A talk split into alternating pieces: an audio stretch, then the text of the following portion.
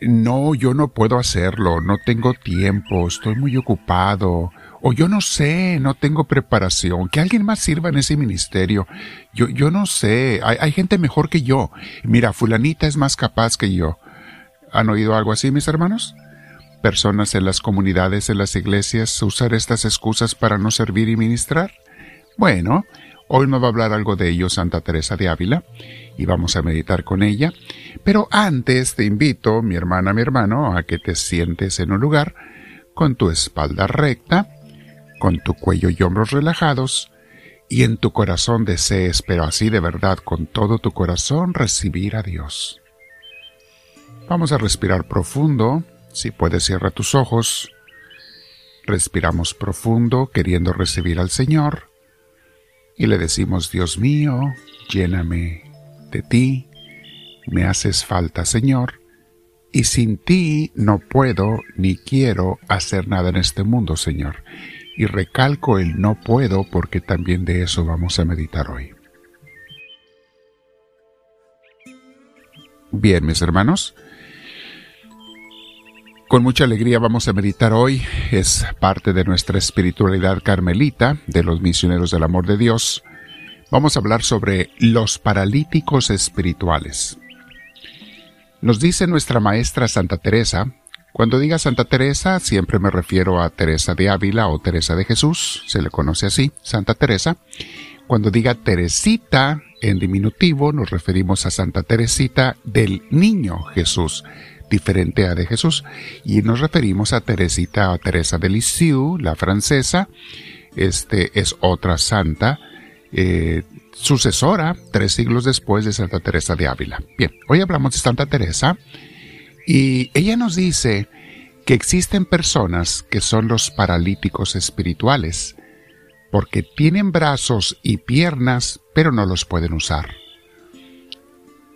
Dios, mi hermano, mi hermana, te hizo a ti y a mí con talentos y cualidades que son tus brazos y tus manos y tus pies espirituales. Y todos tenemos diferentes clases y cantidades de talentos. Podrá haber dos personas parecidas en sus talentos, pero no hay dos personas iguales en toda la creación. Aunque se oiga como cliché, es verdad. Tú eres único, tú eres única, y nadie puede hacer por ti lo que tú tienes que hacer de acuerdo al plan de Dios para ti. Otras personas harán lo suyo, pero nadie lo tuyo.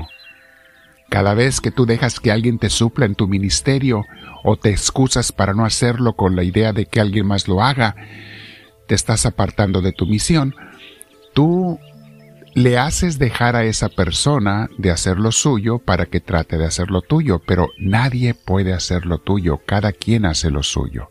Recuerda eso, mi hermana, mi hermano. Y la única manera de poder usar los talentos de Dios como Él lo planeó es si Él nos está guiando. Si estamos en una relación personal con Dios, solamente así los podrás usar correctamente. De otra manera los podrás usar, pero no correctamente. Y como ya sabes, no hay ninguna relación personal con Dios si no platicas con Él todos los días. A esto le llamamos oración, platicar con Él. Si no aprendes de Él constantemente, si no le preguntas y tratas de hacer su voluntad.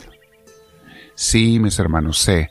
Santa Teresa de Ávila y la espiritualidad carmelita de misioneros del amor de Dios, porque seguimos esta espiritualidad, es a veces un poquito exigente, pero a nadie obliga, como Dios a nadie obliga, pero a todos nos invita.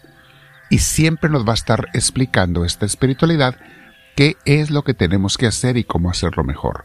¿De qué otra manera vamos a crecer espiritualmente si no nos están guiando y diciendo y corrigiendo, mis hermanos? Es por eso que la gente que no quiere crecer, que prefiere acomodarse al mundo, pues muchas veces prefiere no escuchar estas enseñanzas. Lo siento por ellos, a nosotros no nos hacen ningún daño, solitos se pierden de una gran bendición, oportunidad y llamado de Dios. Muy bien. Estos paralíticos espirituales, mis hermanos, que estamos hablando, son inmóviles estatuas de sal, así como quedó la mujer de Lot por desobedecer a Dios en Génesis 19:26. Una mujer desobedeció a Dios, hizo lo que Dios le dijo que no hiciera, y entonces quedó convertida en una estatua de sal.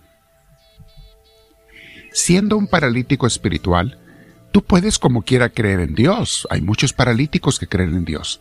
Y hasta asistir a un templo, pero no puedes seguir a Dios, no puedes obedecerlo, no puedes hacer sus obras, ni cumplir con tu misión en la vida.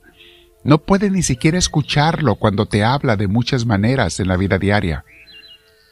Va la persona que es paralítica espiritual por este mundo, muchas veces tristeando o desaforado buscando placeres y riquezas con la esperanza de ser feliz con ello, pero experimentando una y otra vez que nada les hace felices, que nada de este mundo les llena.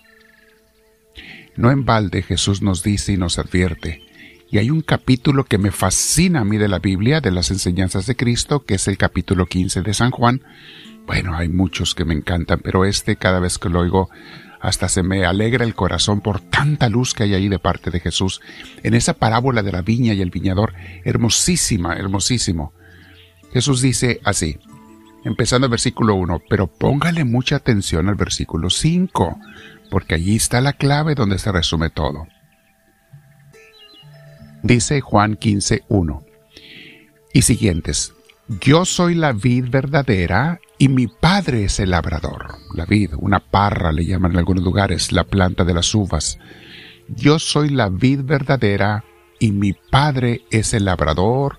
Otros dicen el viñador, es lo mismo. Toda rama que no da fruto en mí, él la corta. Ay Dios, ya con esto tienes para meditar, mis hermanos, un rato.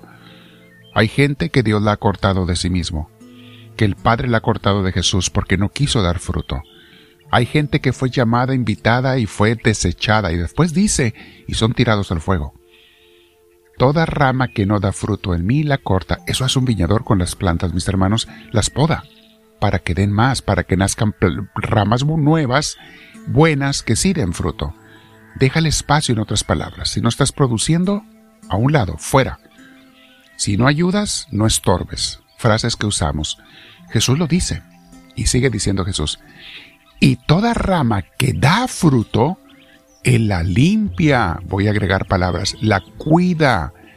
La, la protege para que dé más fruto.